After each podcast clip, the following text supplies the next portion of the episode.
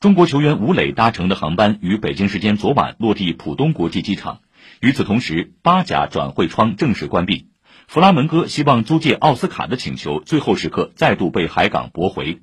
这样一来如果海港今年能够在足协杯中有所作为奥斯卡还有希望在年底回到球队。